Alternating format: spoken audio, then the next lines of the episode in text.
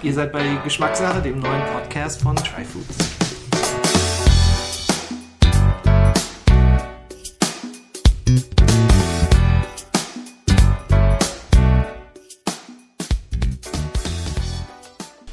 Ja, willkommen zur neuesten Ausgabe von Geschmackssache, dem Podcast von Tryfoods. Ich bin Jörn Gutowski und ich darf heute Luki Maurer begrüßen. Luki ist vielen bekannt als der Fleischpapst Deutschlands. Er ist nicht nur Koch und Kochbuchautor, sondern auch Landwirt und Rinderzüchter. Und wir sprechen heute über das Thema Fleisch. Luki erzählt mir, wie eine einfache Rechnung auf seinem alten Nokia-Handy ihn dazu brachte, überhaupt Rinderzüchter zu werden was Qualität und Nachhaltigkeit in Fleisch bedeutet und welche Verantwortung er gegenüber seinen Rindern hat, wenn es ums Thema Aufzucht und Schlachtung geht. Luki erzählt mir auch, was er über Fleischersatzprodukte denkt und wie er den Fleischkonsum in unserer Gesellschaft generell sieht. Also, wenn euch das Thema Fleisch interessiert, bleibt unbedingt dran, denn es wird sehr spannend und unterhaltsam.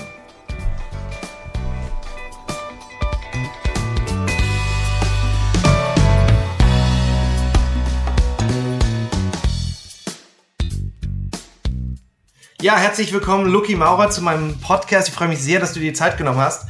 Ich glaube, du bist einer derjenigen, die man eigentlich gar nicht groß vorstellen muss. Ich glaube, die meisten draußen, die sich irgendwie mit dem Thema Geschmack, Genuss und Lebensmittel beschäftigen und das gerne machen, kennen dich.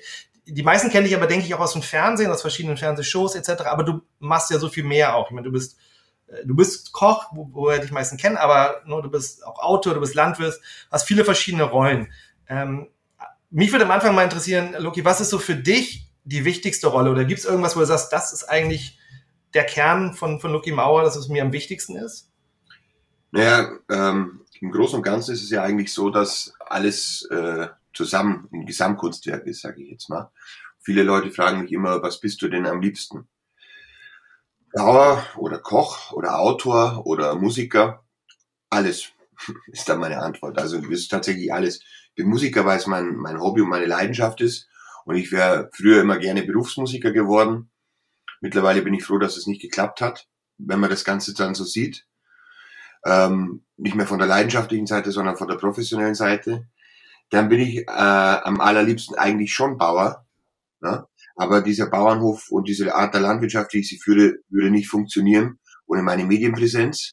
Also muss ich auch ein Stück weit ähm, ich sage jetzt mal, in der Öffentlichkeit agieren. Und äh, ohne meine solide Kochausbildung würde ich das äh, Thema Lebensmittel einfach gar nicht so verstehen oder gar nicht so wertschätzen. Dann wäre es für mich halt so wie wenn ich zum Tanken fahre. Also wenn ich wenn ich mein Auto tank, dann ist mir das ziemlich wurscht, ob das jetzt Aral, Esso, Shell oder OMV ist, Hauptsache Diesel. Ja, und äh, es gibt halt viele Menschen, die denken auch so. Die sagen Nahrung. Ne? Egal, ob das jetzt Burger King, McDonald's oder äh, äh, das Wirtshaus nebenan ist oder äh, äh, eine Dosensuppe von irgendeinem großen Konzern. Und für die ist Nahrung einfach nur tanken, ne? weil der Körper funktioniert nicht ohne Essen. Und ne, also so belanglos sehe ich das zum Beispiel, wenn ich mein, mein Auto tanke. Das ist mir echt wurscht. Also ich fahre jetzt nicht einen anderen Weg, weil ich eine andere Tankstelle will, weil ich glaube, dass da der Diesel besser ist. Und letztendlich ist es so, eigentlich ist es ein Gesamtkunstwerk. Und mein Vater hat mal gesagt, wenn du jeden Tag das machst, was du gerne machst, musst du dein ganzes Leben lang mehr arbeiten gehen. Und das ist so das, was ich äh, versuche umzusetzen. Mhm. Und ja, also eigentlich alles. Ja, eigentlich alles. Aber wenn du mich jetzt nach der Tätigkeit fragst, äh, dann, dann, dann könnte ich sagen, okay, ähm, beim Kochen, ich schneide nicht gerne Zwiebeln, und, aber ich fahre lieber Traktor. Also das Schönste an meinem ganzen Beruf, an meinen ganzen fünf Sparten ist, wenn wir im Sommer Heu machen, wenn ich auf dem Trecker hock und Heu mache. Ja, Luki, also nimm uns doch mal mit auf, auf, äh, auf deinen Bauernhof, auf dein, dein Reich in, in Schergengrub. Ähm, es ist ja auch nicht nur ein landwirtschaftlicher Betrieb, sondern du machst ja wirklich da alles von, von A bis Z. Also wie sieht's da bei dir aus? Naja, also eigentlich ist es gar nicht so besonders. Es ist halt ein Bauernhof. Den habe ich mit 25 übernommen. Ich habe dann mit meiner heutigen Frau ein Haus gebaut. Und wir standen dann vor der Frage, wie geht's weiter? Wo geht die Reise hin? Was machen wir? Und wir haben das war 2005, wie gesagt, und wir haben 1996 haben wir aufgehört mit der Milchwirtschaft. Das hat damals mein Opa noch gemacht. Und wie man weiß, in Mitte der 2000er Jahre war alles ein Geschäft, aber auf jeden Fall nicht milchliefernd. Das war die Zeit, wo der Milchpreis im Keller war. Und ich hatte auch nie die Intention, das weiterzumachen oder wieder anzukurbeln. Also zweimal am Tag Kühe zu melken. Und äh, hat ja auch eine Ausbildung als Koch gemacht und war auf der ganzen Welt als Koch unterwegs, hat gerade meinen Küchenmeister in der Tasche. Und eigentlich war es eher so, ja, wie können wir den Hof wieder wirtschaftlich machen, dass er zumindest auf einer schwarzen Null rausläuft. Und haben dann einiges probiert, am Anfang mit Urlaub auf dem Bauernhof. Dann hat man noch ein paar Nordmantannen, also so Christbaumkulturen. Und äh, hatten ein paar Lämmer mit dabei, also Schafe. Und haben halt Lammfleisch gemacht, aber letztendlich kamen wir nie auf eine schwarze Null. Also wir mhm. haben aufgezahlt. Also wir haben, meine Frau hat damals bei Intersport gearbeitet, ich habe beim Stefan Marquardt im Event Catering gearbeitet und tatsächlich war es so, dass wir mit unseren Gehältern in der regulären Arbeit, äh, die wir verdient haben, den Hof subventioniert haben. Und irgendwann habe ich mal gesagt, es muss jetzt was anderes werden. Wir brauchen eine andere Idee. Und wir müssen es einfach hinbekommen, dass wir nicht beide Bauernhof mit 37 Hektar bewirtschaften, der wirklich Geld kostet. Und das mit zwei äh, Hauptjobs, also Vollerwerbsjobs äh, bewirtschaften. Und ja, und so ist es halt Stück für Stück gewachsen.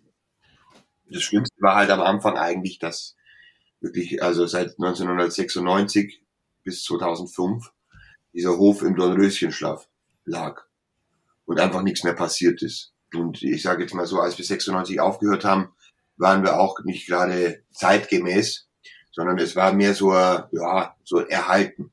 Ne? Mhm. Das war ein schöner Bauernhof.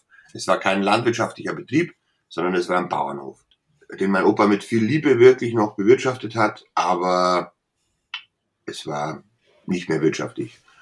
Und äh, anfangs war es so, dass meine Eltern den halt, also das Elternhaus von meiner Mutter, dass meine Mutter den mehr oder weniger mit ihrem Hauptjob, also mit dem Hotel subventioniert hat und später wir halt mit unseren Einkommen. Und dann habe ich gesagt, okay, jetzt muss sich was ändern. Wir müssen jetzt irgendwie das schaffen, wieder von der Landwirtschaft leben zu können, beziehungsweise die Landwirtschaft muss zumindest so viel einbringen, dass wir, dass sich die äh, Unkosten, sage ich jetzt einfach mal, abzahlen.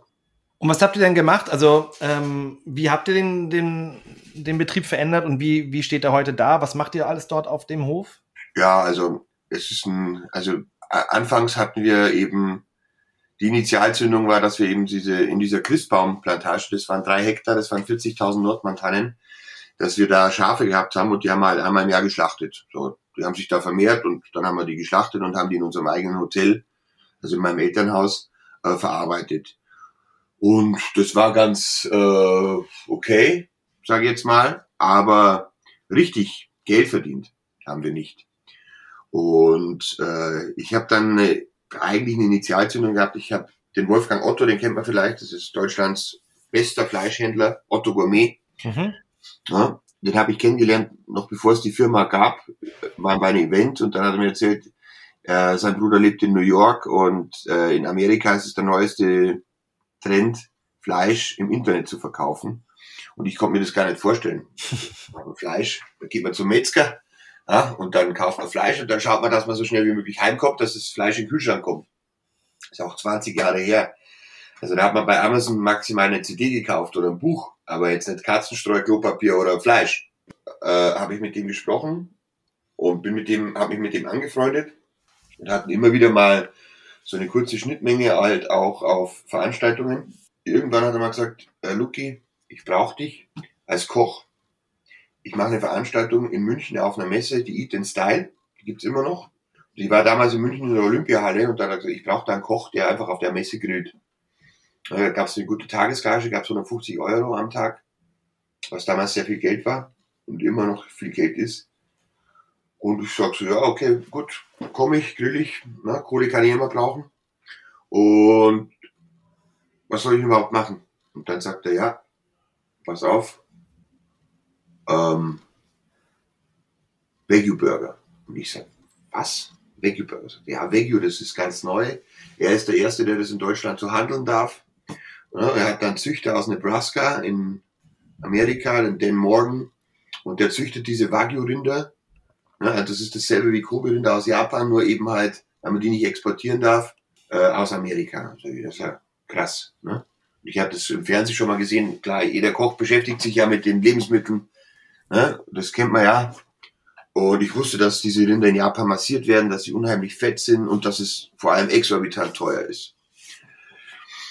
Und er sagte ja, und er ist, wie gesagt, der Erste, der das in Deutschland handeln kann, darf. Und das wird auf dieser Messe jetzt vorgestellt. Wagyu Burger. Und ich sag so, okay, dann mache ich einen Wagyu Burger. Und mir wäre es wurscht gewesen. Ich habe da eine Tagesgage bekommen, ich wollte Geld verdienen. Und ob ich da jetzt Nürnberger Würstel oder Bratwürstel, wäre mir wurscht gewesen. Also einfach, ne, dann habe ich halt Burger gebraten. Und äh, die waren nicht mal billig, also die muss man kaufen. Wir haben die nicht verschenkt, sondern wir haben die wirklich teuer verkauft. Oder Wolfgang hat sie teuer verkauft. Und der Andrang war irre. Ich habe drei Tage auf dieser Messe gearbeitet. Ich war von der von früh bis morgens war ich nur in der Scheiße. Also so sagen Köche, wenn sie viel zu tun haben. Ne? Ich war nur am Burgerbraten und dann habe ich mir irgendwann gedacht, ey, pass auf. Und das war so die Initialzündung. Wenn die echt, die Leute, die, die wollen das, ne? Es gibt ja immer so einen Trend, Lebensmittel, weißt du selber, ja. ne? Ja. Aber war es für dich denn auch geschmacklich was, auch wo du sagst, boah, das ja. ist selber was total was Besonderes, oder? Wagyu ist einfach, das ist halt einfach, äh, ich sag mal, die Art von Fleisch, wie man sich immer wünscht. Man wünscht sich ja einen runden Fleischgeschmack auch ohne Gewürze. Man wünscht sich eine Zartheit und man wünscht sich auch wirklich dieses Fettige, dieses Umamige, sage ich jetzt einfach mal. Und das kriegst du halt mit Wagyu am besten hin. Mhm. Ich hatte gestern erst wieder ein Steak-Tasting, so eine Blindverkostung, wo wir wirklich vier geile Steaks gebraten haben. Zum Schluss habe ich die Leute gefragt, was hat euch am besten geschmeckt? Und dann gehen viele auch auf die, auf die Mundhaptik und sagen, also das war auf jeden Fall das Zarteste. Und das kriegst du halt hin. Ne, man, man sagt ja in, in, der, in der Fachsprache Marbling and Tenderness. Also je marmorierter das Ganze, desto zarter. Und vielleicht für die draußen, die sich dann nicht so mit, mit beschäftigen, aber Marmorierung bedeutet ja, dass es, dass es feine Fettäderchen ähm, innerhalb sozusagen der Muskelmasse ist und nicht nur eine Fett, ein Fettdeckel oder Fettschicht ist, sondern zwischen dem Muskelfleisch, was dann so schön so einen schmelzenden Geschmack oder auch ein schmelzendes Mundgefühl ja dann gibt, ne? Was ja so das, ja. dass das Besondere an dieser, an dieser Rinderrasse ist, dass sie ja so genetisch veranlagt ist, dass dieses Fett so in dieser Muskelmasse mit einlagert, ähm, oder diese Fettäderchen bildet, ne? Genau. Aber wie war das? Ich meine, hast du dann gesagt, oh, jetzt, jetzt, jetzt äh, kaufe ich mal mir zwei, zwei Wagyu-Kälber und, und fange einfach mal an? Also ja, genau. Nee, ich habe, also äh, ich erzähle die Geschichte immer ganz, ganz gerne, weil ich bin an, an dem dritten Tag vor dieser Messe mit dem Auto nach Hause gefahren von München in den Bayerischen Wald und habe schon recherchiert, was das Fleisch überhaupt kostet. Und da war der Kilopreis so bei 250 Euro. Also bei dem, bei dem Burger. Beim Burger, also nicht, wir reden nicht über Filet, sondern wir reden über Burger. Mhm. Dann dachte ich mir, ey, Wahnsinn. Und dann habe ich so mein altes, kennt vielleicht ein oder andere Zuhörer noch, ich hatte so ein Nokia-Handy halt, ne, mit Taschenrechnerfunktion und habe während der Autofahrt da mal eingetippt, so, weißt du, so Fleischgewicht 350 Kilo, ne, pures Fleisch, wenn du so ein Rind schlachtest, mal 250 Euro. Und ich glaube, ich habe das Ganze zehnmal eingetippt, weil ich mir immer dachte, der Taschenrechner spinnt. Geht, ging das beim Nokia überhaupt so? Konnte diese, diese Summe ausspucken? Die Nuller untereinander. ja, und, und das war halt echt so. Und dann dachte ich mir, okay, also eigentlich ist es eine ganz klare Sache. Ne? Also wir züchten jetzt Wagyu-Rinder, aber ob, ob die Kuh jetzt schwarz ist und, und einen japanischen Namen hat oder ob sie braun-weiß ist und einen bayerischen Namen hat, ist wurscht. Eine Kuh hat vier Haxen, einen Kopf und einen Schwanz und ne, wenn man sie vier Jahre füttert, dann äh, schlachtet man sie und dann ist es eigentlich eine easy Nummer. Ja, und, und so sind wir halt auf die, auf die Wagyu-Zucht gekommen und, und dann ging's los und ich, ich war von da an besessen und wollte unbedingt Wagyu-Rinder haben und wir hatten ja früher schon Rindviecher und ich mag Rindviecher einfach. Ne? Also ich mag Pferde gern, ich mag Lämmer war jetzt nicht so meins, Schweine war gar keine Option, oh, aber Rinder. Und äh, eine, eine Mutterkuhhaltung mit 365-tägiger Weidehaltung, ne, sage ich mal, relativ extensiv. Das war so mein Gedanke. Also ich, ich wollte jetzt nicht zweimal am Tag melken. Also Milchrinder schon gar nicht. Alles andere kam auch nicht in Frage. Wir haben ja wirklich alles durchgespielt. Also wir haben ja ein Areal von 18, äh, von, von 34 Hektar. Ich habe mal echt überlegt, was kann man alles machen? Vom Swingerclub über die Marihuana-Plantage hat man alles durchgucken lassen. Und Golfplatz, wirklich äh, Ponyhof.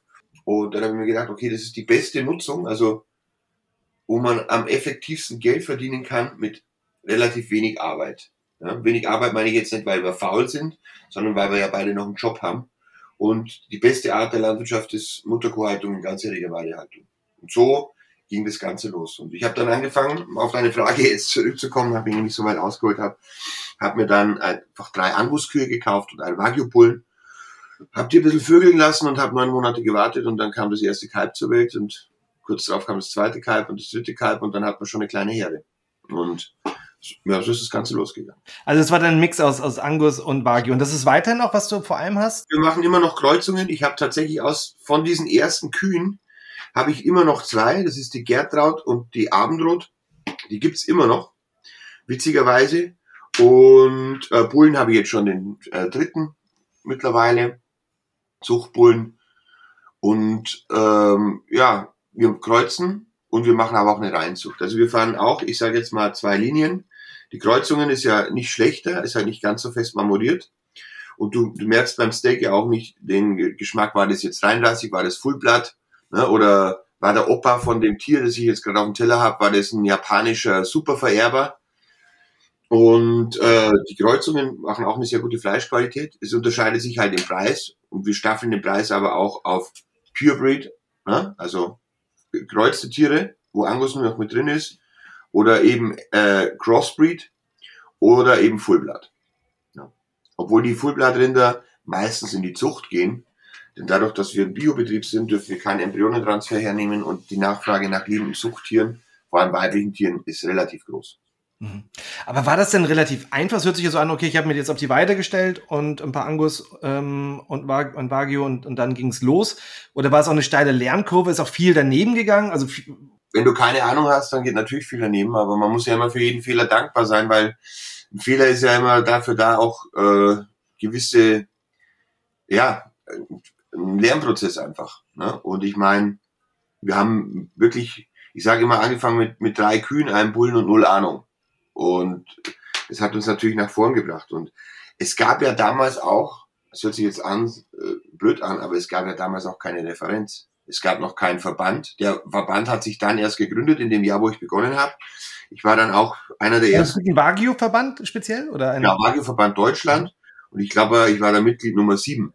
Ja, also es gab sechs Betriebe und ich war Mitglied Nummer sieben, als das alles losging. Und da war das wirklich noch, ich weiß noch, wir haben uns da auch im Verband, wir haben uns Bücher aus Japan schicken lassen, also Metzgerbücher, obwohl wir gar keine japanischen Schriftzeichen lesen konnten. Du liest ja so ein japanisches Buch immer von hinten nach vorne ne, und von oben nach unten. Und wir haben einfach wirklich so anhand dieser Bilder gedeutet, ach, das könnten die meinen. Das, das wär's jetzt. Und äh, ich hatte dann eine äh, Redakteurin, die bei, bei einem Radiosender war, die Japanerin war, mit der ich äh, ein Interview gemacht habe, aber über das Kochen, nicht über, Jap äh, über Wagyu-Rinder, die habe ich dann gefragt, ob sie mir da ein bisschen was übersetzen könnte aus diesen Büchern, was denn da drin steht. Also heute guckst du ins Internet und, und siehst alles Mögliche. Ne? Ja. Damals war das ja noch Neuland. Also wir haben uns da komplett äh, in, in einem neuen Territorium bewegt und haben uns dann auch ausgetauscht mit den anderen Züchtern, wo immer noch ein sehr guter Kontakt auch herrscht. Aber wie ist das denn also beim Thema Tierwohl versus Qualität des Fleischgeschmacks oder des Fleisches? Weil auf jeden Fall aus Erzählungen weiß ich oder habe ich gehört, dass gerade ja auch die Kobe-Rinde, also in Kobe in, in Japan, sehr stark so gehalten werden, dass wirklich ja, ich sag mal, der Fleischgeschmack maximiert ja. wird. Also sprich, die dürfen sich kaum bewegen, ähm, damit sich halt nicht zu viel Muskelmasse bildet, ähm, damit alles schön weich bleibt. Die werden massiert, die werden bestimmt be bekommen eine bestimmte Ernährung. Ich weiß nicht, ob das mit dem Bier stimmt oder nicht, aber das ganze Thema ist alles, also für mich hört sich an, es ist nur ausgerichtet auf die Qualität des Fleisches und wie es dem Tier geht, ist erstmal egal. So hört sich das an. Ähm, also wie gehst du diese Kompromisse ein? Fleischqualität versus, oder ich weiß nicht, ob es versus, aber für mich ist es erstmal ein bisschen entgegengesetzt an Tierwohl.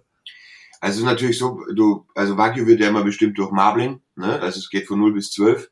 Das ist der sogenannte BMS, also Beef Marbling Score oder Beef Marbling Standard.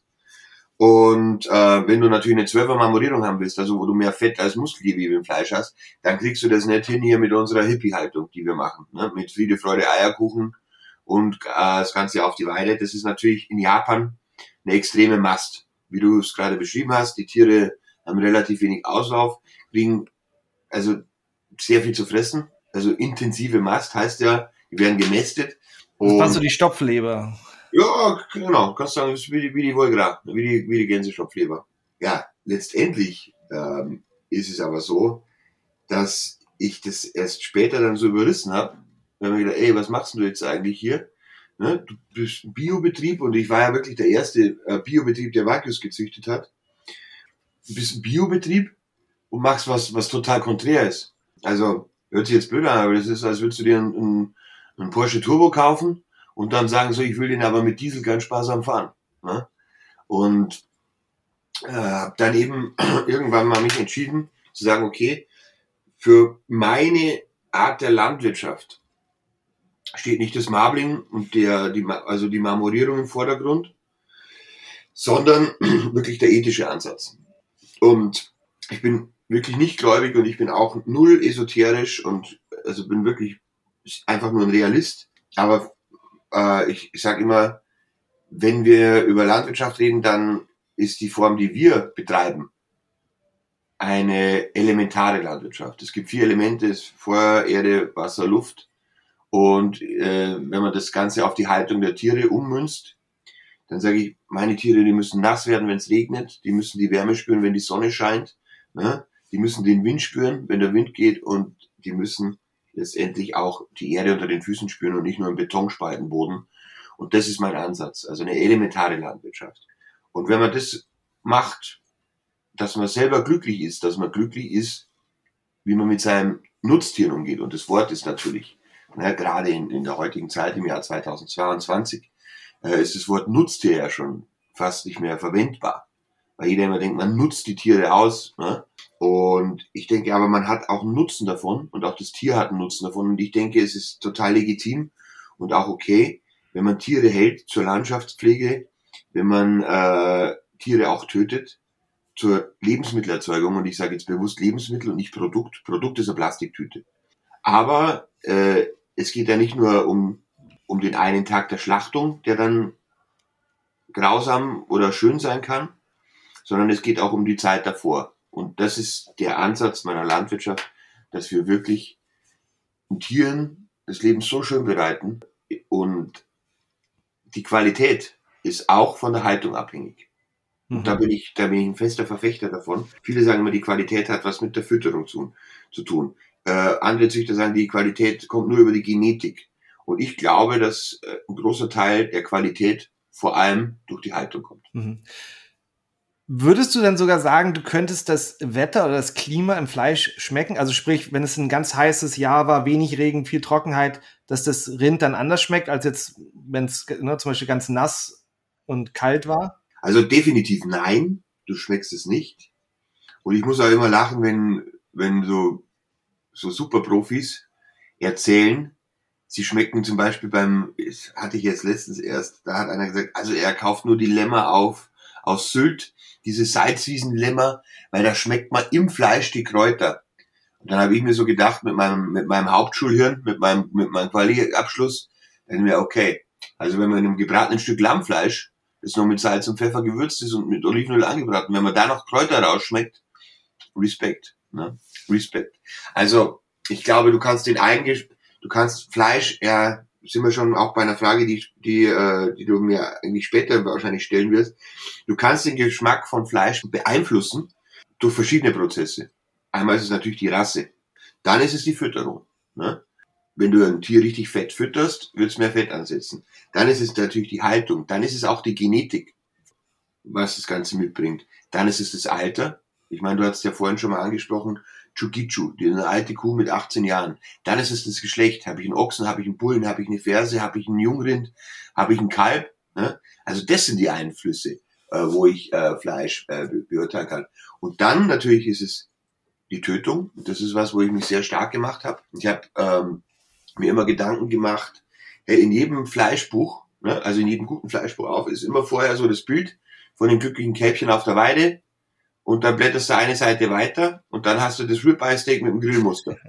Und dazwischen. Dann hast du die, die, die Wurst mit Gesicht drauf. Genau. Dazwischen war kein Papier. Und ich habe mich sehr mit diesem Tötungsprozess halt auch beschäftigt, weil es für mich schon hart war.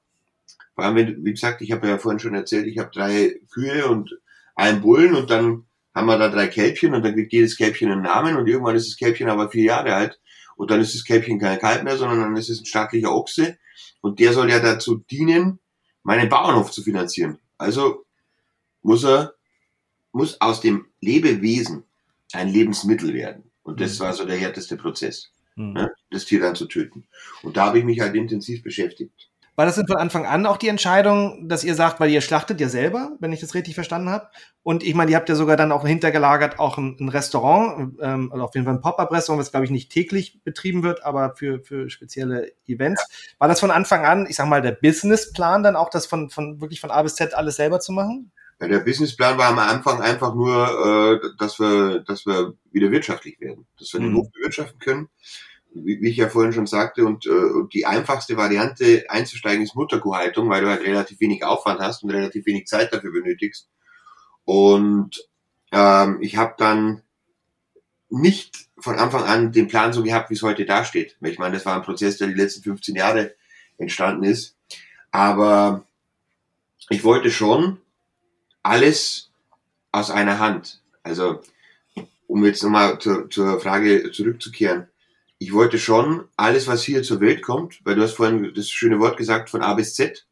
Ne? Und ich benutze es immer, ich sag mal, von Aufzucht bis Zubereitung. Ich wollte nichts aus der Hand geben. Also ich wollte jetzt nicht sagen, wie manche andere Landwirte, okay, mein Job ist es äh, zu züchten und irgendwann kommt dann Viehanhänger und dann kauft's ein Metzger oder der Schlachthof und ab da ist meine Verantwortung weg. Ja. Ich wollte diese Verantwortung wirklich vom Kalb, das zur Welt kommt, ne, wo ich am, am Tag eins die Ohrmarke reinzwick, bis zur Zubereitung, wo ich das fertige Steak arrangiere und dem Gast präsentiere. Das wollte ich alles aus einer Hand. Also dass es ein, ein runder Kreislauf ist. Ja. Deshalb schlachten wir auch bei uns auf dem Hof. Und äh, um jetzt auch wieder hier anzuknüpfen, das war mir immer wichtig, dass die Tiere keinen Stress haben, dass wir die nicht irgendwie äh, verladen und in irgendeinen Schlachthof fahren, sondern dass das wirklich bei uns passiert. Und das ist emotional natürlich ein harter Schritt, weil du kennst die Tiere alle. Ne? Klar, mit der, mit der Menge wird's dann oder wird's irgendwann auch routinierter, aber es, jetzt darf, es darf jetzt nie zur richtigen Routine werden. Ja. Wie viele Rinder habt ihr denn jetzt aktuell? Wir haben jetzt aktuell so immer um die 70 Rinder. Jetzt dann gleich, wenn der Podcast vorbei ist, werden wir die, äh, die, äh, die Kälber vom Februar absetzen. Und das heißt also, wir werden, äh, die sind jetzt äh, quasi ein gutes halbes Jahr dabei gewesen bei den Müttern. Und die Mütter sind jetzt schon wieder hochträchtig und ja. kriegen jetzt. Also absetzen heißt, dass man trennt, Kalb und ja. Mutterkuh trennt. Okay. Ja, wir machen eine Mutterkuhhaltung, das heißt, die ganze Milch, die die Kuh gibt, ist für das Kalb. Das ist natürlich das größte Powerfutter, das es überhaupt gibt. Mhm. So, die ersten Kälber kamen dieses Jahr im Februar zur Welt, das heißt, sie sind jetzt äh, neun Monate alt und die Kuh ist ja neun Monate trächtig, hat dann aber schon äh, nach der Geburt nach vier Wochen wieder ihren ersten Eisprung, also das heißt, sie rindert das heißt also, die Tiere sind jetzt hochträchtig und jetzt setzt man eben die Jungrinder ab, damit die äh, nicht dem nächsten Kalb das Kolostrum wegsaufen und ja, sie werden ja langsam geschlechtsreif, das bedeutet, die werden jetzt dann kastriert. Wir kastrieren ja. alle männlichen Tiere, machen Ochsen, haben eine spezielle Ochsenweide, eine eigene Ochsenweide, wo wir die dann wieder einsetzen. Ja, ich habe in Vorbereitung für den Podcast mir auch so ein Video angeschaut. Ich glaube, es war auf fleischglück.de, ähm, wo eben sehr schön gezeigt wurde, auch in Bildern halt, wie es bei dir aussieht. Und also in, mit den Bildern, man, die fuhren ja am Anfang da zu deinem Betrieb hin und es hatte schon sowas, ach, ich komme jetzt ins Paradies, das war, wir fahren durch die Natur. Ich kann mir auch sehr gut vorstellen, dass Leute, die aus der Stadt zu dir kommen und sagen, dieses, äh, oh, das ist hier das, das Naturparadies. Ähm, und die, du machst ganz tolle Sachen, dein Fleisch musst du ja gar nicht groß vermarkten, sondern was ich gehört habe, ne, es wird sogar man muss vorreservieren, eher, das hört sich alles heute jetzt sehr paradiesisch ja fast an äh, und so perfekt, du kannst alles machen. Ähm, aber gibt es da irgendwo, wo du sagst, in deiner Arbeit und auf dem Hof, da wo du sagst, oh, das läuft eigentlich gar nicht so gut, das würde ich gerne noch verändern, äh, so ein bisschen vielleicht so, wo ist, wo ist, äh, wo ist der Haken an der ganzen Sache? Oder gibt es den, oder gibt es irgendwas, wo du sagst, ähm, Mensch, das ist aber eigentlich schwierig und blöd? Mittlerweile gibt es es nicht mehr tatsächlich. Mittlerweile sind wir so gut aufgestellt, weil ich glaube, dass wir eben sehr viele Fehler gemacht haben, auch am Anfang und aus vielen Fehlern gelernt haben. Und also wenn du, es hört sich jetzt blöd an, ich bin sehr zufrieden, so wie alles ist. Ja. Was man natürlich, das Einzige, was mich nervt, ist, dass wir relativ wenig Freizeit haben. Aber äh, das liegt jetzt nicht dran, weil wir falsch wirtschaften, sondern das liegt jetzt auch in den letzten zweieinhalb Jahren vor allem natürlich an diesem scheiß Covid. Ne? Dass du dich halt permanent neu erfinden musst und permanent was anderes machen musst. Und aber letztendlich, um die Frage richtig zu beantworten, es gibt nichts, was wir falsch machen und es gibt nichts, was mich nervt. Ich bin sehr glücklich, wie alles ist. Ich bin sehr glücklich mit den Umständen, mit unserer Gastronomie und ich freue mich eigentlich jeden Tag, wenn ich aufstehe, weil ich das geschafft habe, dass ich jetzt nicht in irgendeine Arbeit fahre, wo ich mir denke, boah, scheiße, schon wieder dieser Kackjob, schon wieder dieser Kackvorgesetzte, schon wieder diese Kackkollegen, sondern ich freue mich, ja, ne, ich meine, das, das kennt ja, kennt ja der eine oder andere. Ja, dass du sagst, okay, arbeiten ist halt das nötige Übel, um äh, zu existieren. Und also für mich ist das alles eine runde Geschichte. Mhm. Ich bin selbstständig, bin auf meinem Anwesen und kann das jeden Tag das tun, was mir Spaß macht. Dann lass uns doch mal zur Kulinarik kommen. Ähm, wenn wir uns jetzt mal Rind auf dem Teller anschauen, gibt es da, wo du sagst, das ist so dein Lieblingsstück vom, vom Rind, was du am, am liebsten isst? Naja, das ganze Rind ist mein Lieblingsstück. Ne? Und es äh, gibt ja immer verschiedene, also ich kann jetzt nicht sagen, am liebsten mag ich ein Roastbeef. Ich mag das ganze Rindviech ne? und ich mag auch, ich mag auch ein Filetsteak, auch wenn ich als Mr. Nose to Tail sagen muss, Filet ist kacke. Aber ein schönes, ein schönes Tenderloin ist auch mal gut. Eine geschmorte Backe ist super, ein Sauerbraten ist schön.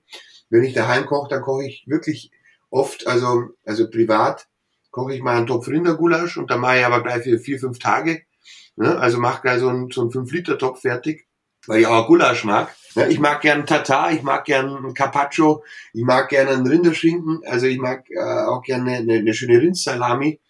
Also das kann man nicht sagen, was ich am liebsten mag. Alles hat seine Berechtigung und das Ganze, das habe ich früher immer so als Credo äh, gepredigt. Das ganze Rind ist ein Edelteil. Ne? Mhm.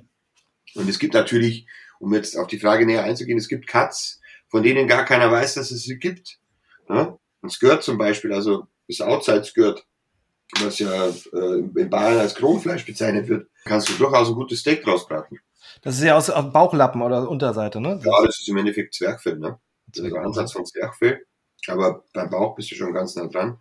Oder das Tri-Tip, das Bürgermeisterstück, ne? Das wird oftmals nur geschmort. Wenn du da eine tolle äh, Qualität hast, kannst du da super Steaks rausschneiden. Also alles, alles hat seine Berechtigung und alles schmeckt.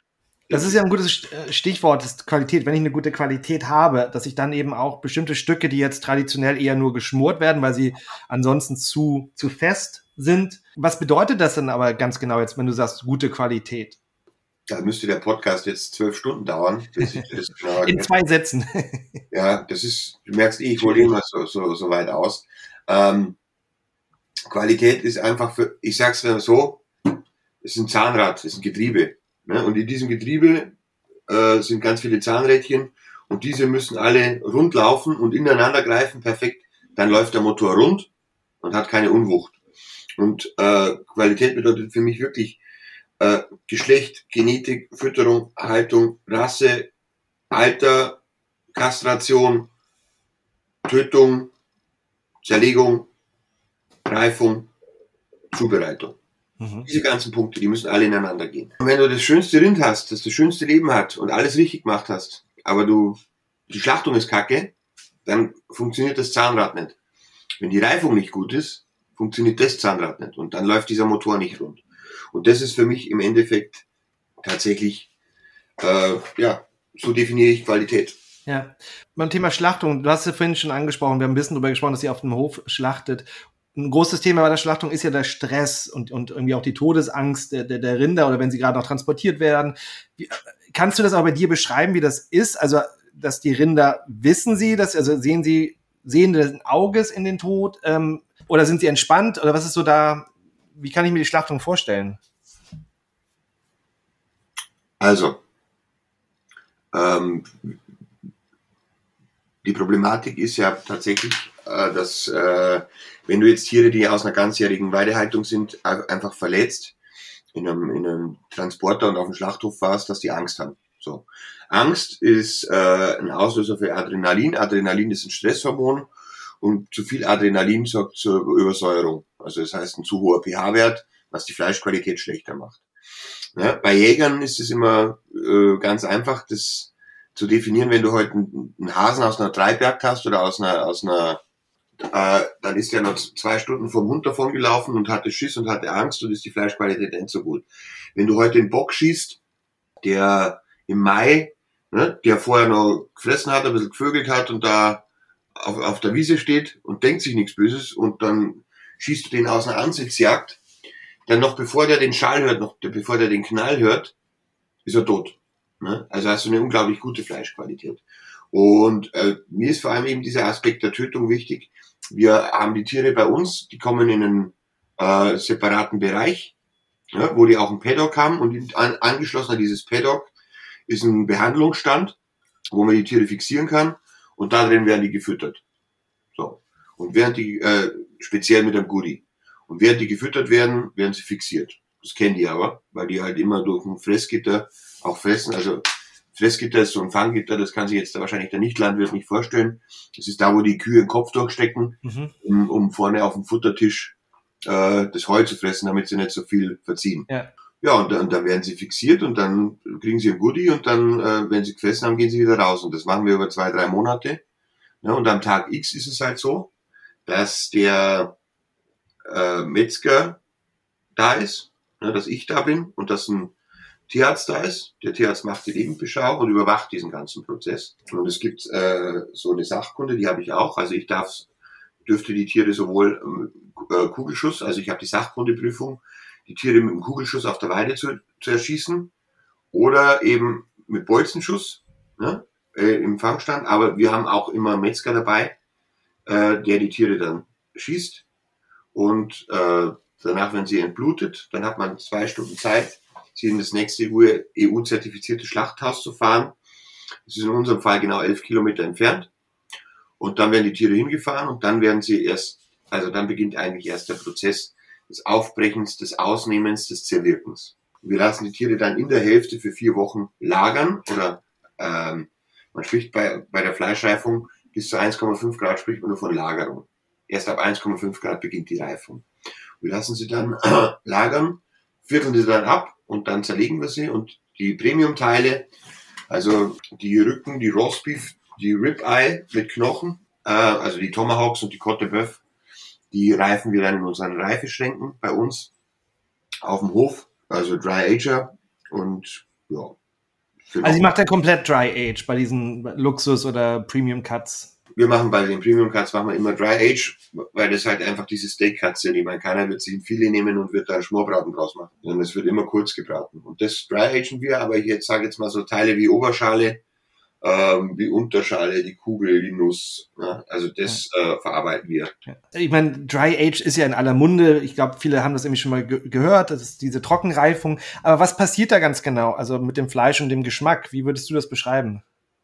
Das geht äh, relativ einfach. Äh, Dry Aging ist eigentlich so die eine der ältesten äh, Reifemethoden. Und äh, früher hat man das halt vor allem auch gemacht, um Dinge haltbar zu machen. Ja? Ich meine, das beste Beispiel für Dry Age äh, ist ein Bacalao. Also ein Kabeljau, der eingesalzen wird und dann getrocknet wird und so ewig haltbar gemacht wird. Oder Schinken oder Salami. Ne? Du hattest ja früher die Kühlmöglichkeit nicht. Ne? Und ein Schinken ist ja im Endeffekt auch gesalzen und getrocknet. Beim Dry Agen, beim Fleischreifen lässt man das Salz jetzt weg. Ne? Aber du, du machst das Lebensmittel haltbar durch Flüssigkeitsentzug. Also Dry Age, wie der Name schon sagt, trocken gereift Du entziehst dem Ganzen die Flüssigkeit. Das hat einmal den, den Vorteil, dass das Ganze natürlich haltbarer wird. Und zum Zweiten, durch diesen Flüssigkeitsentzug komprimierst du den Eigengeschmack. Das ist genau das, was man eigentlich will. Ne? Also den Geschmack nach vorne bringen durch Komprimieren. Und wenn du jetzt mal diese geilsten Lebensmittel anschaust, egal was es ist, alles was trocken wird oder getrocknet wird, wird intensiver. Ja. Nimm nur mal Pilze oder Schwammerl. Ne? Ja. Parmesan, Bündnerfleisch, Schinken, Speck. Du kriegst quasi den Umami-Geschmack und du kriegst, oder Umami ist jetzt in dem Fall ein blödes Wort, kriegst du extrem nach vorne, wenn du das Ganze trocknest. Und genauso ist es beim Fleisch. Stichwort Geschmack beim, beim Fleisch. Also es ist ja in den letzten Jahren, ich meine, früher hat man, wenn man hier in Deutschland gegrillt hat, man hat da sein Nackensteak und seine Bratwurst auf den Grill gehauen und das war's. Heute ist es ja bei einigen Leuten auch zu Hause eine Wissenschaft geworden. Es hat, ist ja irre viel passiert in den letzten 10, 20 Jahren. Trotzdem, als ich mich mit, mit dem Thema mal Steak beschäftigt hatte, ich hatte ja eingangs auch erzählt, ich habe früher mal so ein Steak-Set gemacht. Ja. Und mich interessiert das Thema Geschmack. Und normalerweise, wenn ich andere Sets gemacht habe, selbst bei Schokolade, bei Honig, da gibt's überall sogenannte Geschmacksräder zum Beispiel, wo es halt ein bisschen aufgedröselt wird, in welche Richtung kann denn diese Schokolade geschmacklich gehen. Die meisten kennen es ja auch vom Wein, ne? welche Aromatik kann im Wein drin sein. Ich habe bei Fleisch sowas überhaupt nicht gefunden. Also ich habe kaum irgendwie, also gerade auch im deutschen Bereich, ein bisschen was Englisch in den USA, aber so gut wie gar nichts auf Deutsch, wo ein bisschen mal genauer Geschmack von Fleisch äh, und die Aromatik von Fleisch beschrieben wurde ähm, und so ein bisschen aufgedröselt wurde. Weiß ich, gibt's das oder habe ich es einfach nicht gefunden oder oder vielleicht hat es auch keine Berechtigung. Was ist so da dein dein Take? Also beim Fleisch ist es so, vielleicht muss man hier jetzt mal größer denken dass du jetzt nicht nur im, im Rindfleischsektor bleibst. Weil wenn du jetzt sagst, du vergleichst Pferdefleisch mit Rindfleisch, mit Lammfleisch, mit Schweinefleisch, mit Hühnchen oder mit Geflügel, dann bist du definitiv, äh, sage ich jetzt mal, äh, in, der, in der Situation, das zu vergleichen. Ja? Wenn du jetzt ins Rindfleisch gehst, wenn du jetzt sagst, du nimmst, nimmst nur Rindfleisch, dann musst du das ähnlich mal, also wenn du, ich hole nochmal aus. Wenn du jetzt Honig vergleichst, dann vergleichst du ja Blütenhonig mit dem Waldhonig, mit dem Honig, mit dem Honig, mit dem Honig. Wenn du jetzt Schokolade vergleichst, dann vergleichst du ja vielleicht auch Vollmilch mit Zartbitter, mit, äh, mit weißer Schokolade im, im klassischsten Fall. genauso musst du es beim Fleisch sehen. Wenn du jetzt Lamm mit Rind vergleichst, wirst du sofort erkennen, was Lamm ist. Wenn du das mit Wild vergleichst, wirst du sofort erkennen, was Wild ist. Wenn du das mit Hähnchen oder Pute vergleichst, wirst du das sofort erkennen. Und wenn du jetzt aber Rind wie du vorhin sagtest, ne, äh, Chukichu mit, mit Dry Age, mit Wet Age vergleichst, dann wird das Ganze halt einfach ein bisschen diffiziler. Das ist wie wenn du jetzt im Wein äh, vergleichen würdest, okay, ich habe äh, immer die gleiche Rebsorte. Ich habe immer ein Cabernet Sauvignon ne, und immer in, im, im, im Eichenfass ausgebaut. Und, äh, oder ich habe ein Cabernet Sauvignon, ich habe zumindest schon mal die gleiche Rebsorte, ne, aber verschiedene Länder. Der eine ist aus dem Napa Valley, der andere ist aus dem Bordeaux, der nächste ist aus, aus Italien aber es ist immer ein roter Wein mit 14,5 Volumenprozent. Das macht es dann schon schwerer, als Weißwein mit Rotwein zu vergleichen. Ja. ja. Nee, auf jeden Fall. Aber es gibt, was, was mir auch, das ist vor allen Dingen dafür aber schon eine Sprache. Selbst wenn ich Cabernet Sauvignon habe, in meinem Weinbereich spreche, gibt es ja schon eine Sprache dafür, wie ich, ne, wie die meisten Leute Cabernet Sauvignon aromatisch ja. dann auch beschreiben. Und bei Fleisch habe ich meistens gesehen, welche Wörter gibt es? Es gibt irgendwie, ich sag mal, mager, fett, es gibt äh, äh intensiv und mild, so dass man die hauptsächlich aber so ein bisschen differenzierter habe ich wenig gefunden. Vielleicht ist es, aber vielleicht ist es eben auch unmöglich. Aber das war so meine Seite, das ist, das ist. Nee, nee, aber es ist tatsächlich schwer. Ne? Also das erste Argument, was ich immer höre, ich mache ja in der Woche vier Steak-Tastings in der Kochschule. Ne? Also viermal die Woche ein Steak-Tasting. Äh, das erste Wort, Wort, das immer fällt, ist butterig, wenn es um Geschmack geht. Aber das am häufigsten, also das Wort, das am häufigsten fällt, ist zart. Also das Fleisch vor allem auf die Haptik, die im Mund passiert, äh, definiert wird. Ne? Wie zart ist es oder wie zäh ist es? Ne? Also da geht's eher um Haptik. Und ich mache bei meinem bei meinen Beef-Tastings auch immer alles ohne Salz und äh, erklärt es auch vorher, sagt, wir machen jetzt keine Salz daran, keine Gewürze und auch kein Olivenöl oder keine Holzkohlearomen, sondern wir braten das in neutralen Rapsöl, einfach auf einen perfekten Kern von 54 Grad und irgendeiner ist dann immer dabei, der nicht aufpasst und der dann sagt, ja, da fehlt ja das Salz. Dann sage ich, ey, pass auf, du machst auch kein Whisky-Tasting, ne, wo du äh, äh, 20 Jahre alte Single Malts probierst und dann mischst du dir da Cola rein und machst dann Whisky Cola draus oder einen Eiswürfel. Und es gibt schon, es gibt schon Unterschiede. Also ich will jetzt nicht sagen, dass du, äh, das habe ich ja vorhin schon so schön erklärt, wenn jemand sagt, man schmeckt die Kräuter im Fleisch, totaler Bullshit, totaler Bullshit. Aber du merkst schon bei einem zum Beispiel alten Tier, dass es anders schmeckt, dass es intensiver schmeckt, dass das Fett einen anderen Geschmack hat, wie bei einem jungen Tier. Ich meine, du hast vorhin ja das Wort Chuquichu gesagt, also Rubia Galega, eigentlich eine 18 Jahre alte spanische galizische Kuh. Ja? Wenn du das jetzt quer verkostest mit Kalbfleisch aus einer Milchtier, also von einer Milchrasse, von einem, von einem äh, äh Holsteinrind, ne, wo das, wo das Kalb mit äh, sechs Wochen geschlachtet wurde, dann merkst du definitiv Unterschiede an der Intensität ja. im Eigengeschmack. Aber würdest du, ich meine, du benutzt also selber weniger so, so auch Ausdrücke wie, manchmal hört man ja auch nussig. Also gerade habe ich mir gehört, wenn irgendwie Mais gefütterte Rinder, dass sie so ein bisschen nussiger schmecken sollten oder dass man schon so ein bisschen was Gefühl hat, so, so ein irisches Wet-Aged, äh, dass es so ein bisschen, ja, also ich habe ich hab tatsächlich irgendwo gelesen, kräutriger oder so schmecken soll. Ähm, ah, okay. Aber, aber das ist so, wo du sagst, nee, das ist eigentlich, kann ich nicht so nachvollziehen. Nee. Also, was ich definitiv, also was meine Argumentation ist, wenn ich jetzt Fleisch verkoste, dann schaue ich natürlich immer auf den, auf die Zartheit, auf das intermuskuläre Fett. Je mehr Fett du in der, in der, in der Muskelphase hast, Faser hast, desto zarter wird das Ganze und desto mehr wird der Eigengeschmack natürlich gefördert. Ich meine, was macht man, wenn man irgendwas besser machen will? In der Küche, man macht immer ein bisschen Fett dazu. Ne? Ob das Butter ist oder ob das Sahne ist oder ob das Creme fraiche ist. Und das ist ja das Urprinzip der französischen Küche, dass alles nochmal mit Butter arrosiert wird. Ne? Das ist auch in der bayerischen Küche so, dass man einfach, wenn man wo man einen, einen fetzen Schmalz dran macht, dass es einfach nochmal besser schmeckt. Ja, das ist genau. Das ist Fett genau. ist ein super Geschmacksverstärker. Ja uraltes, uraltes Geheimnis, ja. das eigentlich jeder kennt. Dein Rind ist ja ziemlich schwer zu, zu bekommen. Also bei dir weiß ich ja, wenn ich bei dir was kaufe, dass, dass es Qualität ist, dass es äh, auch vom Tierwohl her einen ethischen äh, Background hat. Aber vielleicht mal so, wenn ich jetzt als Konsument, ja, ich bin in Berlin, äh, ich gehe jetzt mal einkaufen, gehe zum Metzger und, und will ein Stück, ein gutes Stück Fleisch kaufen. Was sind so Dinge, auf, auf die ich achten kann, damit ich was Gutes bekomme? Also was sind so vielleicht Fragen, die ich stellen sollte? Was sind so Dinge, auf die ich achten kann? Also das ist jetzt eine, eine ganz komplizierte Frage, weil ich dachte mir immer, äh, wir haben das große Privileg hier auf dem Land, dass wir halt unseren Metzger kennen. Also ich fahre jetzt wirklich zu meinem Metzger und dann sage ich, hey Sepp, wie schaut's aus? Wo kommt, wo kommt der Ochs her oder die Kur her und dann kann der mit dem Bauern sagen, weil der hat noch selber geschlachtet. Das kannst du jetzt natürlich, wenn du in Berlin, äh, Prenzlberg wohnst und da zum, äh, in, in den Supermarkt gehst, ne, dann gibt's da auch gutes Fleisch. Das ist ja nicht so, dass, ne, also ich bin auch nicht der, der den Finger hebt und sagt, Discounter und Supermärkte haben scheiß Fleisch. Das, das ist ja nicht so. Die, ne? Allein was Aldi jetzt angekurbelt hat mit den Haltungsstufen, das finde ich toll. Ne? Weil die, ja einen Konsumenten, der der sich darauf verlassen muss, was auf dem Etikett steht. Ne? Und entscheidend tut ja immer noch der, der, äh, der sich, äh, der das Ganze kauft. Aber auch in Berlin, es gibt zum Beispiel einen Metzger, Elchinger heißt der, oder Wolfgang Müller in Berlin, äh, wo du hingehst und sagst, hier, pass auf, wo kommt das Tier her? Ne? Und von welchen Bauern ist es? Ne? Es gibt Wagyu-Züchter, Havel Wagyu zum Beispiel, im, im, im Speckgürtel von Berlin, wo du auch äh, einkaufen kannst.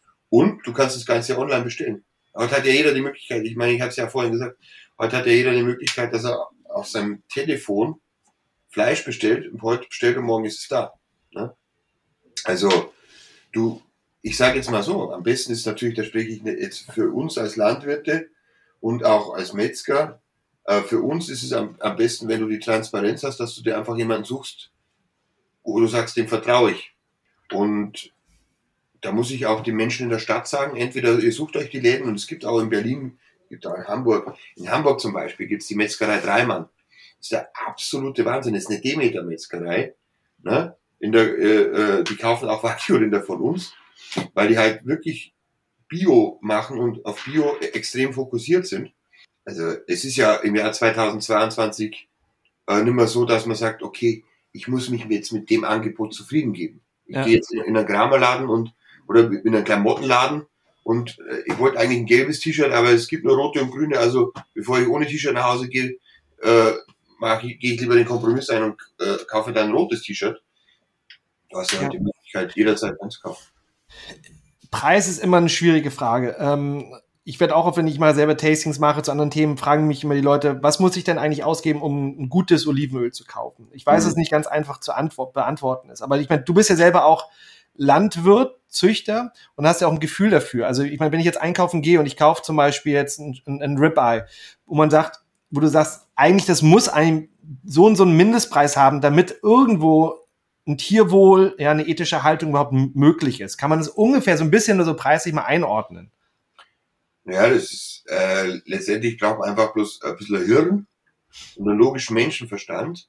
Und dann weiß man, dass wenn man jetzt im Discounter ein Suppenhuhn kauft für 3,50 Euro, ein ganzes Hähnchen, dass das äh, eigentlich wahrscheinlich nicht die schönsten Lebensbedingungen hatte. Und beim Fleisch ist es auch so, ich muss das Ganze analysieren, wo kommt es her? Kommt es aus Argentinien, kommt es aus Uruguay, ne? kommt es aus Deutschland? Wenn ich äh, deutsches Fleisch kaufe, dann muss es teuer sein. Ne? Weil die, die, die Erzeugungsbedingungen in Deutschland einfach ganz andere sind. Ne? Also wenn das Tier bei uns auf der, auf der Weide steht oder auch bei ähm, ähm, Landwirtskollegen, dann ist es natürlich teurer, als wenn es in Argentinien oder in Uruguay auf der Weide steht oder in Australien oder in Neuseeland. Ne? Weil da geht's halt einfacher. Ne? Die haben ganz andere Preise, das zu vermarkten, die haben ganz andere Möglichkeiten, die haben ganz andere Flächen. Und ich war öfter in Argentinien, habe das gesehen. Also das, was ich hier mache mit, mit, mit, mit, mit 70 Tieren, das könnte ich in Argentinien mit 7000 Tieren machen. Und da macht natürlich die Quantität, also die Menge, auch nochmal äh, was am Preis. Und äh, dadurch äh, kann das günstiger sein. Aber ich sage jetzt mal so, ein gutes Steak in Deutschland muss mindestens 30 Euro kosten. Wenn wir jetzt von einem, von einem Pfund sprechen, von 500 Gramm. Ja? Also ein Kilo 60 Euro und dann halt, ne, wenn man es jetzt wirklich auf den Preis runterrechnet. Ja, ja, es geht ja nur noch um, um, ungefähr, dass man einfach mal so einen Anhaltspunkt bekommt, genau. Wie, wie wichtig ist für dich, ich meine, du bist ja biozertifiziert, du hast es ja gemacht, wie wichtig ist für dich das Biosiegel? Naja, da sind wir jetzt wieder bei dem Thema, was du gerade angesprochen hast in der Stadt. Du hast jetzt irgendwie, ne?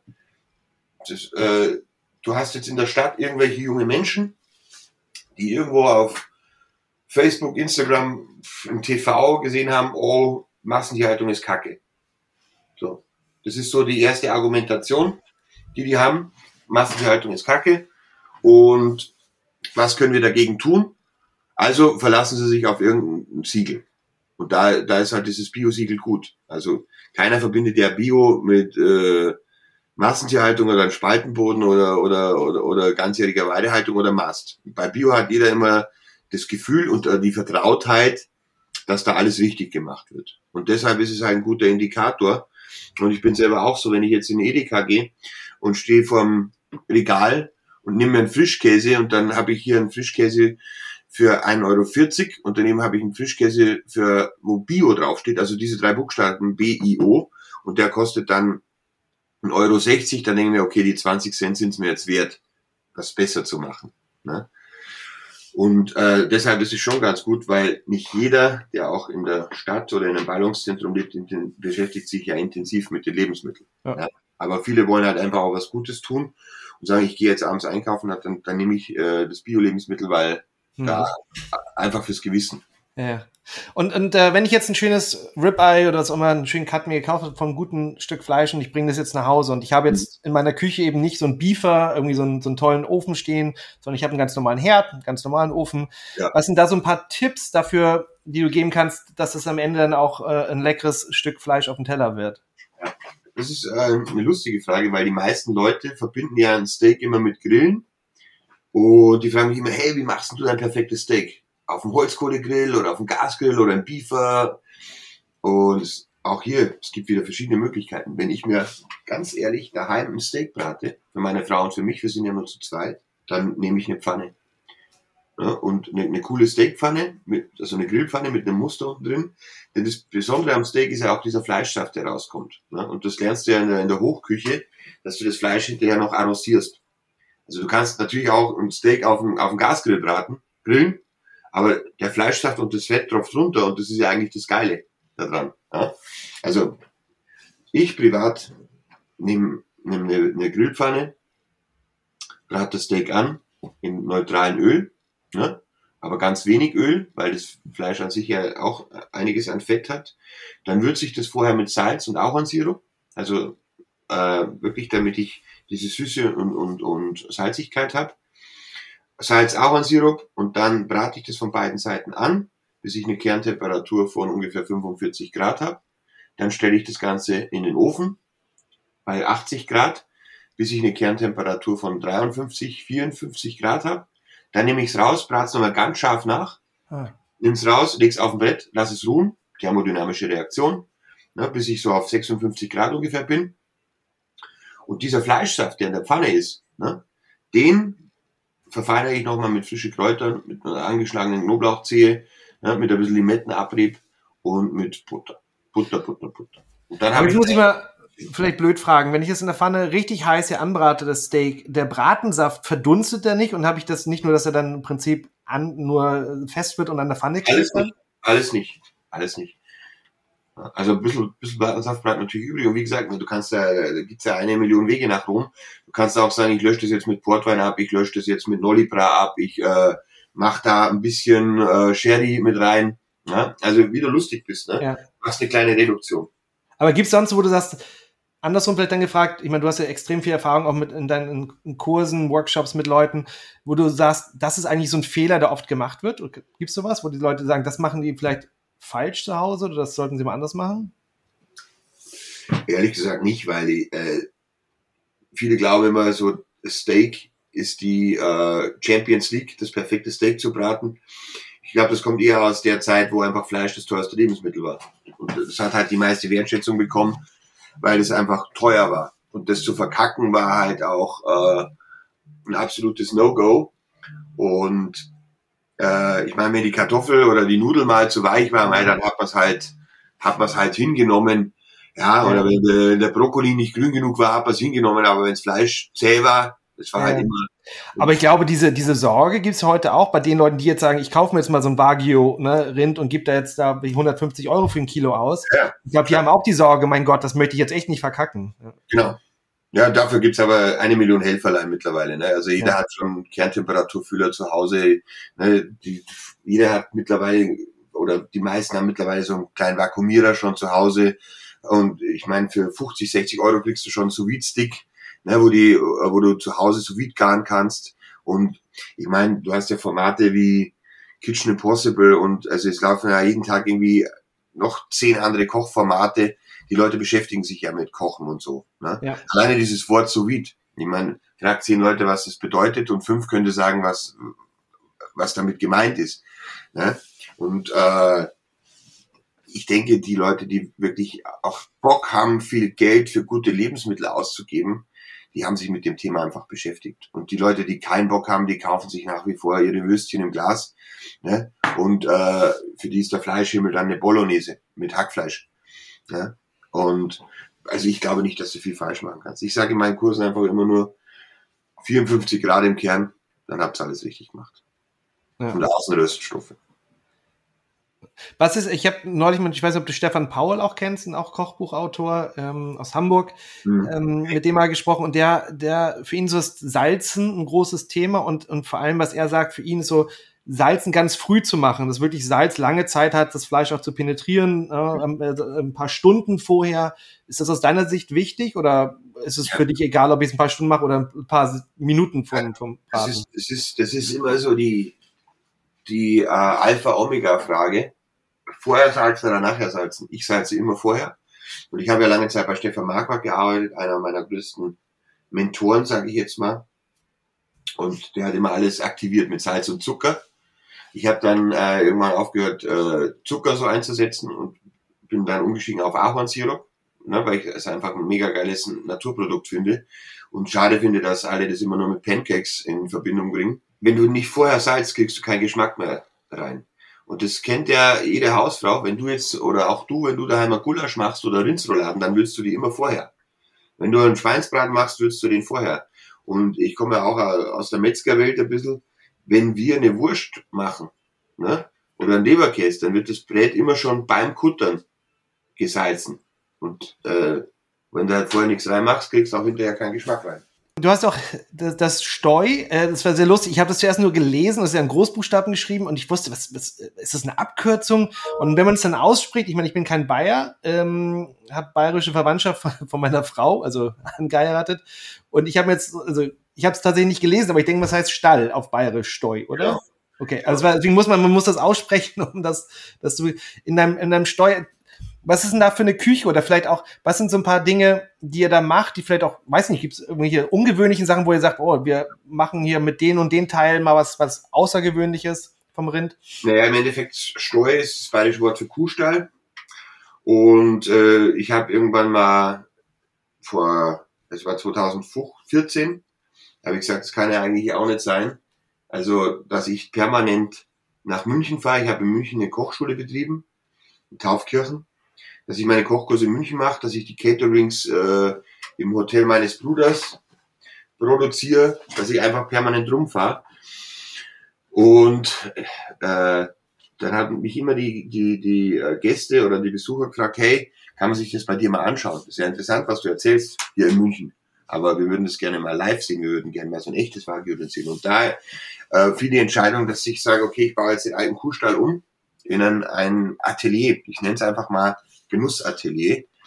Denn äh, wir machen sehr viele Kochkurse da, wir machen sehr viele Gastkochabende da, wir machen auch sehr viele Degustationsabende da. Wir haben jetzt den ganzen November über einfach ein Wagyu-Menü, wo wir sechs Gänge Wagyu machen. Aber einmal argentinisch, einmal japanisch, einmal amerikanisch, einmal deutsch, einmal italienisch, ne? also einmal französisch, wo du halt die Facette der ganzen Welt äh, in, in einem Gericht äh, oder in, in einem Lebensmittel äh, spüren kannst. Und ja, es ist einfach, es ist ein, ein Tummelplatz für, für guten Geschmack. Ne? Also ich würde jetzt gar nicht sagen, es ist ein Restaurant mit Kochschule, sondern es ist einfach ein Atelier, ein Tummelplatz für guten Geschmack und vor allem natürlich für fleischigen Geschmack.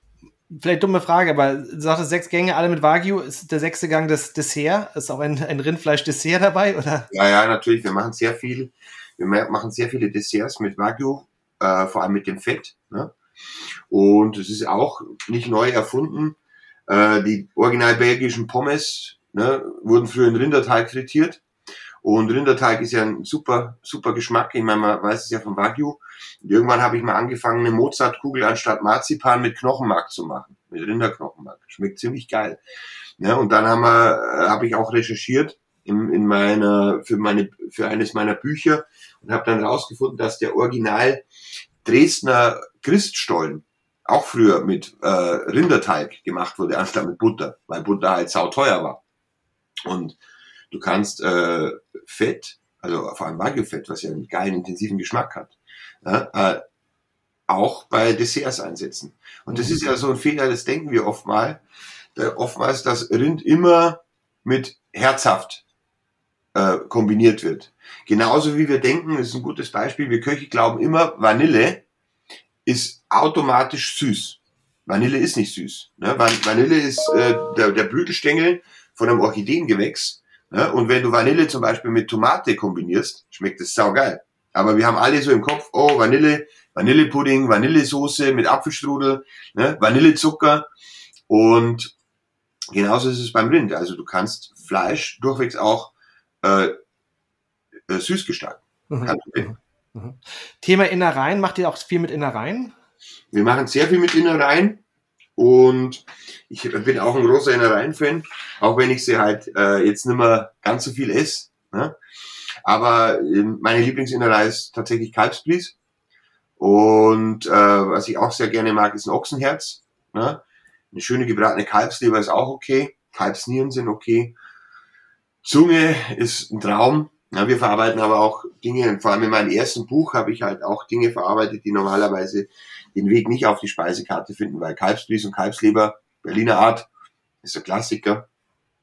Ja, oder Ochsenzunge in Madeira-Soße ist auch ein Klassiker.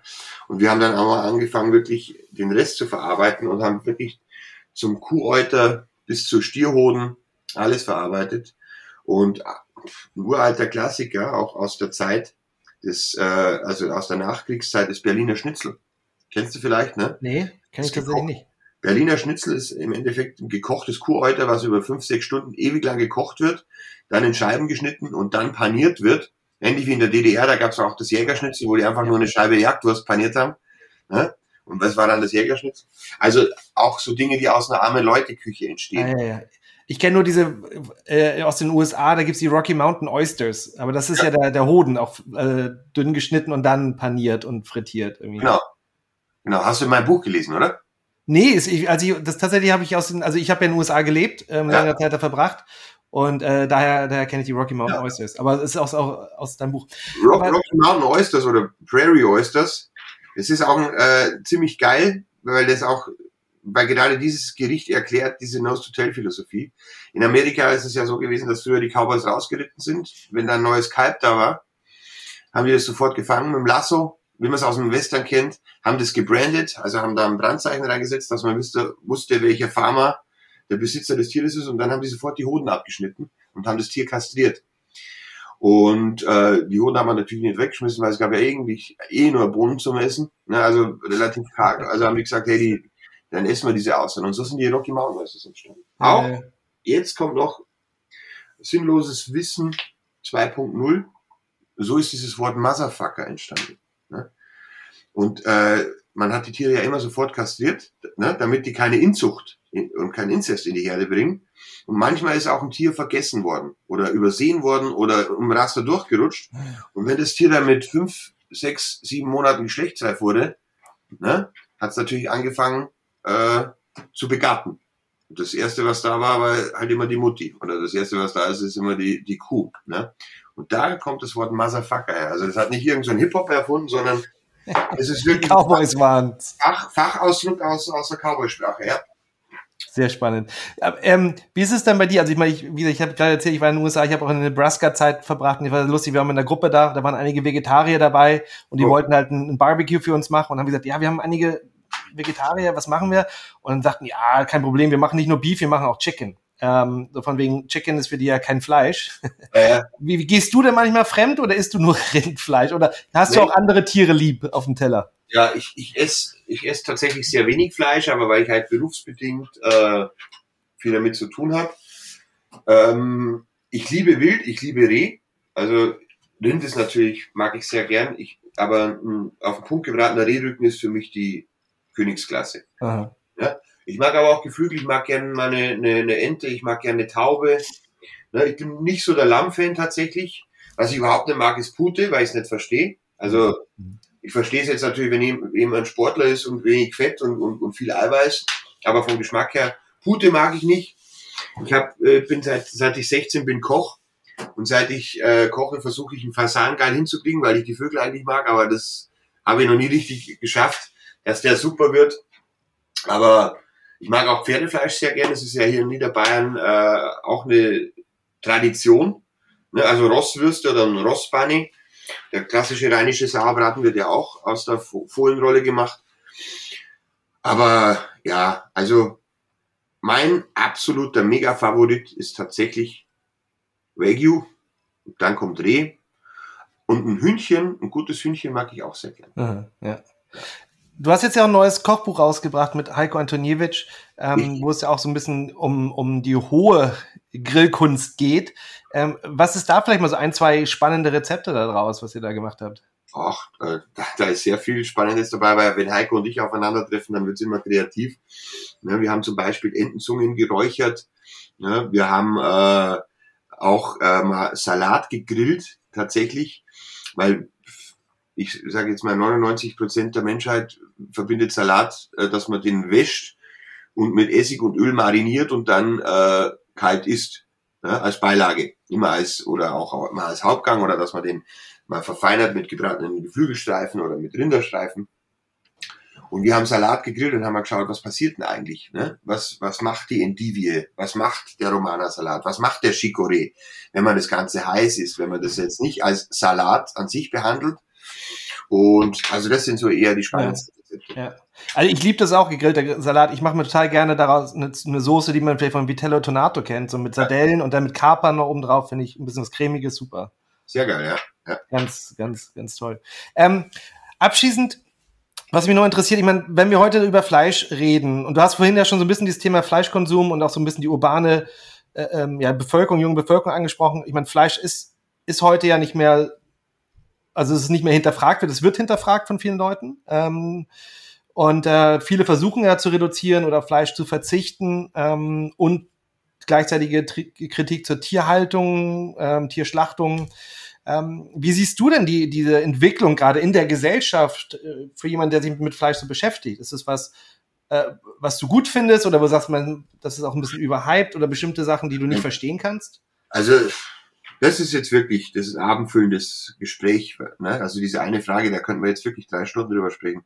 Letztendlich ist es so, dass ich es gut finde, dass sich die Leute mehr damit beschäftigen.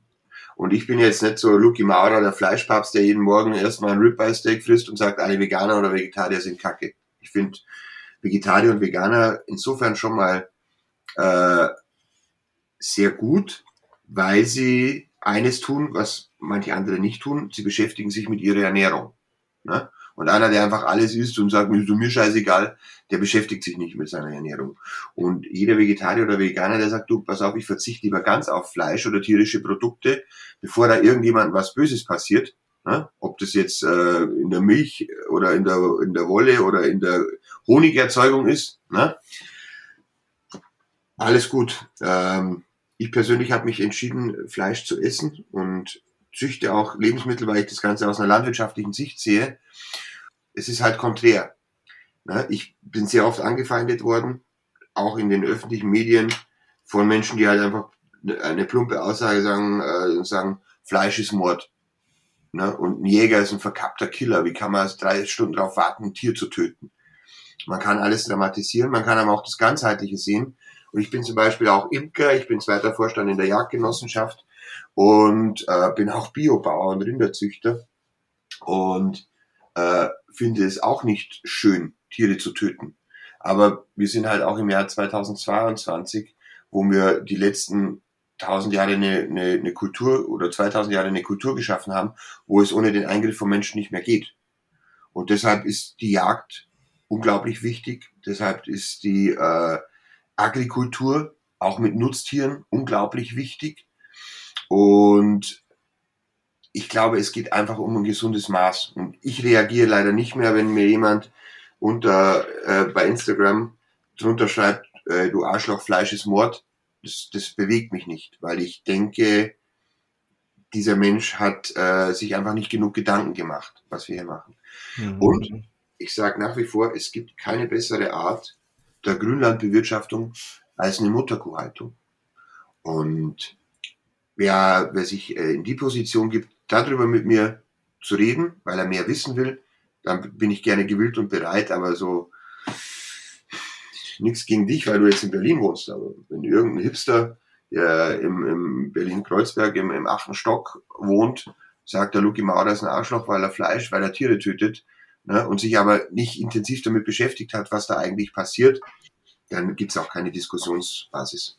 Äh, ein anderes Thema, was, was damit ein Stück weit auch verbunden ist, ist ja so das äh, Thema Fleischersatzprodukte. Wer so, also einmal Dinge, die irgendwie aus basierend auf ähm, pflanzlichen mhm. Stoffen, wo Fleisch nachgebaut wird, oder eben, was es auch gibt, ist das Thema In vitro. Das heißt, ich äh, züchte ja im Prinzip fleischliche Zellen in einem Labor und baue daraus dann ein, ein, ein Stück Fleisch. Was ist, also hast du solche Sachen bestimmt ja schon ausprobiert, bestimmt auch zum Probieren bekommen, unterschiedlich. Was ist so da dein Take? Äh, also, also man muss tatsächlich sagen, es, es, es, es gibt coole Sachen. Ich habe mal äh, einen Veggie-Döner gegessen auf einer Messe, der wurde mir angeboten. Äh, da hätte ich echt nicht gemerkt, dass es kein Fleisch ist. Es war so irgendwie so Eiweiß, so Proteinzeugs. Ja? Man muss ja nicht immer Fleisch essen. Ich esse ja auch nicht jeden Tag Fleisch. Ja? Aber ich finde ein schönes, gutes, gut gebratenes Steak, wenn alles passt, total legitim. Das In-vitro-Thema, ich war auch mal bei einer Podiumsdiskussion eingeladen. Da war auch die Hanni Rützler, die kennst du bestimmt. Ja, ja mit der haben wir auch einen Podcast mal gemacht. Ja, äh, die ist ja eine Koryphäe. Ne? Also was, was diese Frau über, über Ernährung und über Essen weiß, ist ja irre. Mit der habe ich mich, da hatte ich das, die große Erde, mich da mit ihr drüber zu unterhalten. Ähm, ich bin gegen jede Form von Tierqual und Massentierhaltung klar strikt dagegen. Und äh, wenn man das lösen kann, indem man Fleischersatzprodukte macht und Menschen damit glücklich macht, äh, ist es gut. Ne? Und ich finde es zum Beispiel immer ein bisschen lustig, dass die veganen äh, Frikadellen von dieser bekannten Marke, ne, äh, von dieser einen Insel, die es da gibt, ja, ähm, dass die äh, gesagt haben, okay, unsere normalen Frikadellen gehen nicht mehr so gut, dann machen wir halt äh, vegane äh, Frikadellen und dadurch den Veganmarkt erschlossen haben. Das finde ich auch lustig. Ich habe mal für einen Mann, der äh, äh, eigentlich eine Bratwurst, äh, also ein Steak essen wollte, aber nicht mehr beißen konnte im Altenheim, habe ich ein Steak nachgebaut aus Leberkäsebrät. Dann hat's funktioniert, weil er einmal kaum konnte. Ach, ich habe eigentlich gar keine Meinung dazu. Jeder soll doch essen dürfen, was er will. Und ich muss doch nicht, weil ich Deutschlands Fleischpapst bin oder weil ich der Lucky Maurer bin und der Ahnung haben, mit dem Zeigefinger auch irgendjemanden zeigen. Wenn einer kein Fleisch essen will, soll er es weglassen. Wenn einer Fleisch essen will, soll er es essen. Wenn sich einer darüber Gedanken macht, freut es mich natürlich. Und letztendlich, wenn einer meint, aus Sojaprotein ein Steak nachzubauen oder Bratwürstel nachzubauen, soll er es machen, wenn er Freude damit hat. Ne? Also ich glaube, die Welt hat andere Probleme, als dass wir irgendwie, also ich meine jetzt wirklich in Anbetracht der Dinge. Die, ne, die, die Welt hat echt gerade andere Probleme, wenn ich mich, wenn ich da Richtung Richtung Russland und Ukraine schaue, äh, als als dass dass ich dem anderen vorschreiben muss, was er essen soll und darf. Ne? Und wenn jemand Bock hat, dass er Tofu-Bratwürstel grillt ne, oder veganen Ziegenkäse isst, dann soll er es doch machen. Ist doch okay. Luki, das ist ein tolles Schlusswort, denke ich. Ähm, wie du schon sagst, bei einigen Fragen, da hätte man natürlich noch viel weiter in die Tiefe gehen können. Aber im Rahmen so eines Podcasts, wir wollen das jetzt auch nicht sieben Stunden werden lassen. Das soll ja äh, auch im Rahmen bleiben hier, im zeitlichen Rahmen. Also vielen lieben Dank für deine Zeit, für deine, deine Insights, ähm, dass du über, über dich, über deine Arbeit hier so viel erzählt hast. Vielen lieben Dank. Sehr gerne. Also, macht's gut, ihr Lieben. Ciao. Servus. Ja, vielen Dank fürs Einschalten, vielen Dank fürs Dranbleiben. Ich habe einen sehr interessanten Einblick in das Leben und in das Machen von Lucky Maurer bekommen. Ich hoffe, ihr auch. Wenn ihr Fragen oder Feedback habt, dann schreibt mir doch an info at tryfoods.de und schaut mal wieder rein, denn es warten wieder weitere interessante Folgen auf euch hier bei Geschmackssache, dem Podcast von Tryfoods.